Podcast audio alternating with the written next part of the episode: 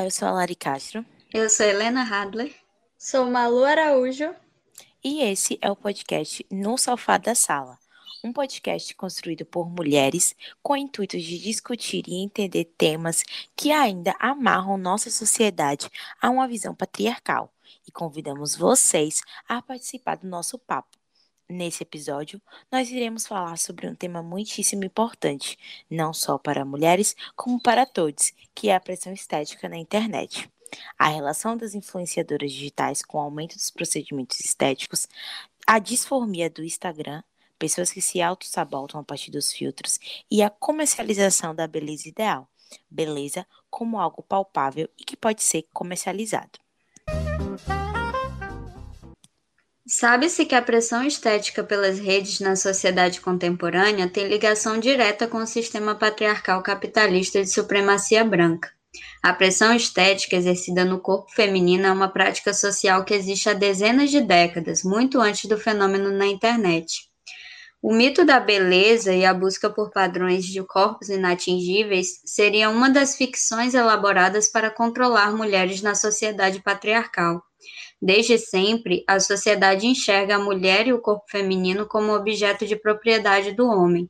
Na perspectiva de Naomi Wolf, autora do livro O Mito da Beleza, essa persistência, mesmo após tantas conquistas femininas, seria justamente uma resposta às mudanças promovidas pelo feminismo nas relações entre mulheres e homens.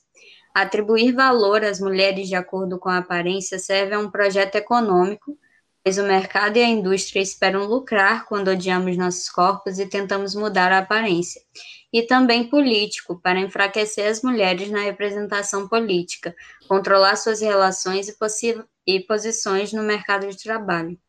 Desde muito novas, crianças são expostas a esse mecanismo de comparação, onde bonecas como Barbie vêm sendo utilizada pela indústria do consumo moderno, em que como brinquedo favorito de muitas crianças, desempenha um papel preponderante na manutenção da neurose pela busca do corpo perfeito. O movimento feminista vem em contramão a essa ditadura da beleza imposta pelo patriarcado. Com a chegada do feminismo, descobrindo qual era o problema, a solução parecia fácil. Se ame e se aceite como você é. Porém, na prática não é tão fácil assim. A ditadura da beleza tem sido cada vez mais radical e cruel, principalmente pela explosão das redes sociais. Para começar esse papo, precisamos entender a relação dos influenciadores digitais no aumento de procedimentos estéticos e, junto a isso, perceber que a mediatização da realidade e a indústria de entretenimento são fatores que reafirmam estes padrões. Dentre todas as tendências cultivadas nessas redes sociais, os procedimentos estéticos têm sido muito utilizados por influenciadores que buscam pelo padrão ideal de beleza. E fazendo jus a essa denominação né, de influenciadores, acabam por influenciar seus seguidores a partir da banalização dessas cirurgias estéticas. Sabe o que é mais bizarro, Helena? É que no ano de 2018 foi considerado que o Brasil é um dos países que lidera o ranking de cirurgias plásticas no mundo, ganhando até dos Estados Unidos, dá para acreditar? Pois de é. acordo com a Sociedade Internacional de Cirurgias Plásticas e Estéticas, naquele período foi apontado mais de 1 milhão 498 mil cirurgias plásticas e estéticas e mais de 969 mil procedimentos estéticos não cirúrgicos. Tipo, é um absurdo esse número. E o que mais me choca é que esse número e esses dados não param de crescer. E justamente por banalizarem tantas essas cirurgias, não param de dar palco para quem apoia alguns certos procedimentos que são de riscos, podendo levar essa pessoa à morte. É como a diva Beyoncé Pop canta na sua música Pretty Hurts. A perfeição é a doença da nação, a beleza dói. É isso, dificilmente vemos os influenciadores né, alertando sobre esses riscos, sobre os riscos desses procedimentos, e isso normaliza o ato de reformar o corpo da pessoa, né? E quanto mais presenciamos dentro da nossa realidade, mesmo que, que essa realidade virtual, pessoas aperfeiçoando seus corpos e achando isso natural, somos persuadidos a abraçar certas inseguranças que a gente já tem, né? Sim, e acreditar sim. que aquele problema que temos pode ser resolvido de uma maneira simples e sem consequência. Pois é. é. São números realmente muito chocantes. E isso me fez lembrar é, da Maíra Cardi, que foi um caso que repercutiu bastante na internet, né? A Maria Cardi, ela é empresária e ex-BBB e ela tem mais de 6 milhões de seguidores. Ela virou assunto nas redes justamente por é, se envolver nessa polêmica de uma nova dieta. É, a influenciadora, ela se auto-intitula líder em emagrecimento natural e analista comportamental. É, e esse novo, essa nova dieta envolvia um novo método de jejum de sete dias. Assim, um absurdo, né? Um absurdo, realmente. É, absurdo. E ela disse nas suas redes: Quero conectar meu corpo, minha mente, minha alma. Cinco dias sem comer nada, só água, oração, muito estudo. Tanto estudo bíblico quanto a quântica, quanto a ciência. É, e apesar disso, apesar dela alegar que o objetivo principal dessa dieta seria essa elevação espiritual, é, ao final dos sete dias, sem se alimentar, ela posta um antes e um depois, mostrando seu corpo e como tinha perdido peso e medidas. Ela fala: olha, gente, olha a pele, olha a cinturinha, não tem nada. E também ao final desse, desse jejum, né, ela fez uma publi de um gel redutor.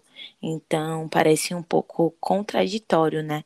Sem uhum. contar que é, existiram muitos relatos de é, pessoas. É um absurdo, né? Com, a, com a influência que ela tem. Exatamente, de mulheres que tiveram muitos gatilhos, mulheres que têm problema mesmo de anorexia, de bulimia e, enfim, é uma coisa um pouco irresponsável da parte dela, né? Fora que, assim. fora que, perdão, o que ela não conta é que tem uma equipe, né, toda por trás disso para dar um apoio a ela e já essas pessoas não vão ter é, esse tanto de apoio que ela tem, né? Toda uma Exatamente. equipe por trás disso. Uma estrutura, Sim. né? Sim. É, inclusive, bem pontuado, Larissa. É, eu gostaria também de dar ênfase, né, sobre essa questão estética na febre da, das blogueiras atualmente, que é a LipoLED. Vocês sabem o que é? Vocês aí de casa que estão nos ouvindo. Até que ponto vale a pena? E desmistificando isso, eu venho comentar que não, não adianta a gente achar que a LipoLed é a academia que a gente nunca quis fazer, porque não é. Não é assim. Mas antes de tudo, precisamos entender um pouquinho como, como é. Eu vou falar a diferença entre a lipoaspiração tradicional e a LipoLed, ambas são, são agressivas, né? Mas é que a primeira ela retira gordura localizada de uma camada mais profunda da pele, enquanto a lipoled, além de remover o excesso de gordura, também modela e destaca os músculos, atuando em uma camada mais superficial do corpo, dando aquele efeito né, de barriga de tanquinho. É, só que é importante destacar o comentário de, da cirurgiã Luciene Oliveira, da Clínica Leger, sobre a popularização desse procedimento, né? Ela fala: é preciso conversar com o seu médico e definir com ele o que fica melhor em você. Esse procedimento não é para todas as pessoas. Quem não tem hábitos saudáveis não tem é, musculatura e não pode fazer a cirurgia. A lipo-HD não é para todo mundo. Aí ela termina a fala aí assim, e a gente tem que ficar, ser, estar ciente, né, que esse procedimento ele necessita de um corpo saudável, sim, é, sim. tanto quanto exercício quanto alimentação, e é uma coisa que você vai ter que manter, porque ela é irreversível e você vai ter que ter um, um corpo sempre saudável para manter aquela aparência, né? É, eles recomendam mais uh, a lipoled para pessoas que, que têm o, um porte saudável, assim, mas que tem dificuldade de pegar musculatura, entendeu? Aí, e... tipo, E um ponto, né, que essas influenciadoras, elas não, não falam sobre isso. Elas só, Sim. tipo, deixam lá a bandeja, né? Tipo, façam. Só Mas aparecem é um... lá com a, com a barriguinha é. bonitinha. E é um procedimento que é totalmente invasivo. E eu não vejo Sim. quase ninguém falando sobre esse ponto.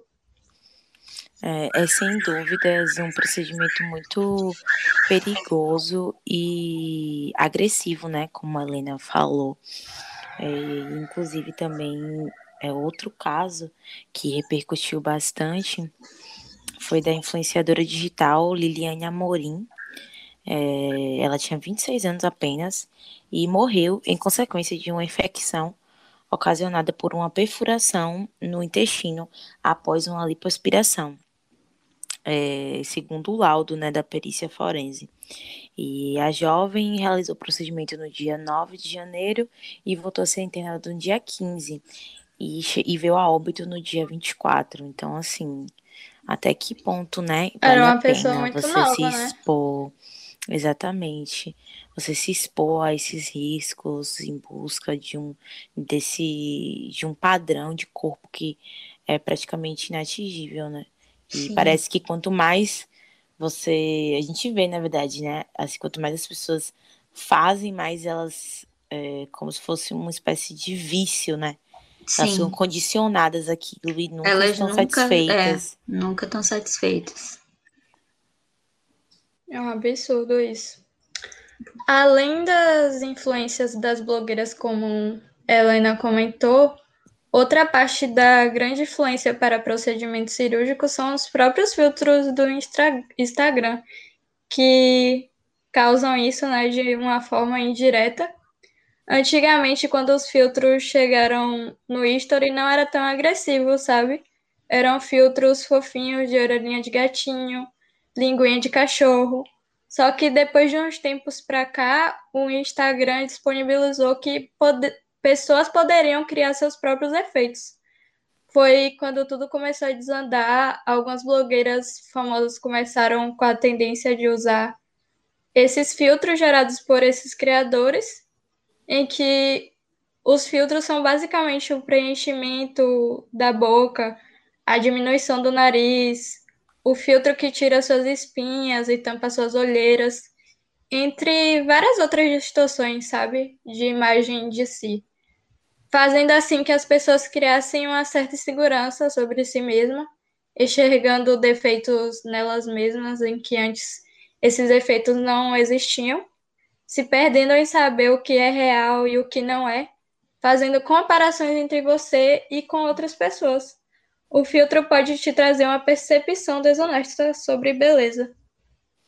É, exatamente. E assim, Segundo a Sociedade Brasileira de Cirurgia Plástica, somente nos últimos 10 anos houve um aumento de 141% no número de procedimentos entre jovens de 13 a 18 anos, ou seja, crianças, né?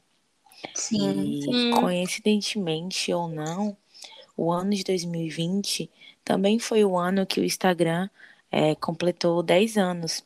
Então, Acho que vale a gente é, fazer um link, né, entre esses dois, esses dois fatos, assim. E, gente, para... 13 anos é muito novo, gente. É muito. O que que eu, o que que eu sabia da minha vida aos 13 anos? eu acho que a gente nem pensava nisso, né? Nem tinha essa pressão toda sobre a gente. Sim, justamente por questão de que agora é, as redes sociais estão muito mais intensas nessa questão, né? É, a, as redes sociais é, vivem da imagem, é, é aquela, é aquela ideia da, da realidade perfeita, né? Então as crianças já estão chegando né, nessas, nesse, nesse ambiente, né? Que elas estão sendo pressionadas de diversas formas e, e aí acabam por procurar esses procedimentos é, como um, um refúgio para se sentir aceito, né? Sim. Um, um meio para se sentir aceito. Para você ver, Helena, e essa insegurança provocada pelo uso das redes sociais que alimenta o problema pela busca da perfeição, Conforme aponta o cirurgião plástico Wendel Gueto, do Corpo Clínico do Hospital Israelita Albert Einstein, ocorreu um aumento na busca por cirurgias faciais, como a rinoplastia, justamente por conta dos filtros. Isso, isso me faz lembrar é, que uns dados da Academia Americana de Cirurgia Facial Plástica que eu estava vendo é, que apontam que 55% dos cirurgiões relataram ter visto pacientes solicitando procedimentos para melhorar suas aparências em selfies. Imagine. Cara, tipo assim. Parece até uma piada, né? E, e, justamente isso casa muito com a questão dos efeitos, né? Porque, tipo assim, você tá ali na, na sua selfie com, com efeito, tá, tá se gostando daquele jeito, aí quando você vai pro espelho, tipo, você é totalmente tem, diferente. Tem, você, causa aquela distorção, né, de imagem. exatamente. Você é, passa a, a se reconhecer menos, sabe? Tipo, para você, você se reconhece naquela pessoa ali com filtro, é, e, inclusive, não tem muito a ver com a questão do filtro em si, mas eu tenho uma, uma parente que ela ficou noiva, foi casar, né? E aí, para o casamento, ela fez rinoplastia porque ela queria tirar foto de perfil no casamento. Sabe? Meu Deus! Então, tipo assim, já, já é, de certa forma, uma coisa já é, desde bem antes dessa febre dos filtros, né? É, mas ainda assim que a gente vê que é uma questão de padrão que está meio que imposto, mesmo que de forma é, subentendida, né? Então é, é, basicamente a mesma questão de, de você estar tá aparecendo numa foto para postar e sair bonita, você tem que estar tá ali com o narizinho fininho, é, sabe? Com então é, é, é, muito. É, é uma, um link muito grande entre tudo, né? É, existe também um discurso projetado e vendido pelo capitalismo é, dessa beleza ideal, né? E é uma ideia de que isso pode ser comercializado e consumido. Há um sistema vigente de inclusão e exclusão é, essa binaridade é potencializada pela internet, que vende a ideia de que para ser alcançado o ideal é preciso consumir produtos e serviços. É, no mundo contemporâneo, se o sujeito realiza uma compra, ele está in, dentro, mas se não responde a essa demanda, está out, fora.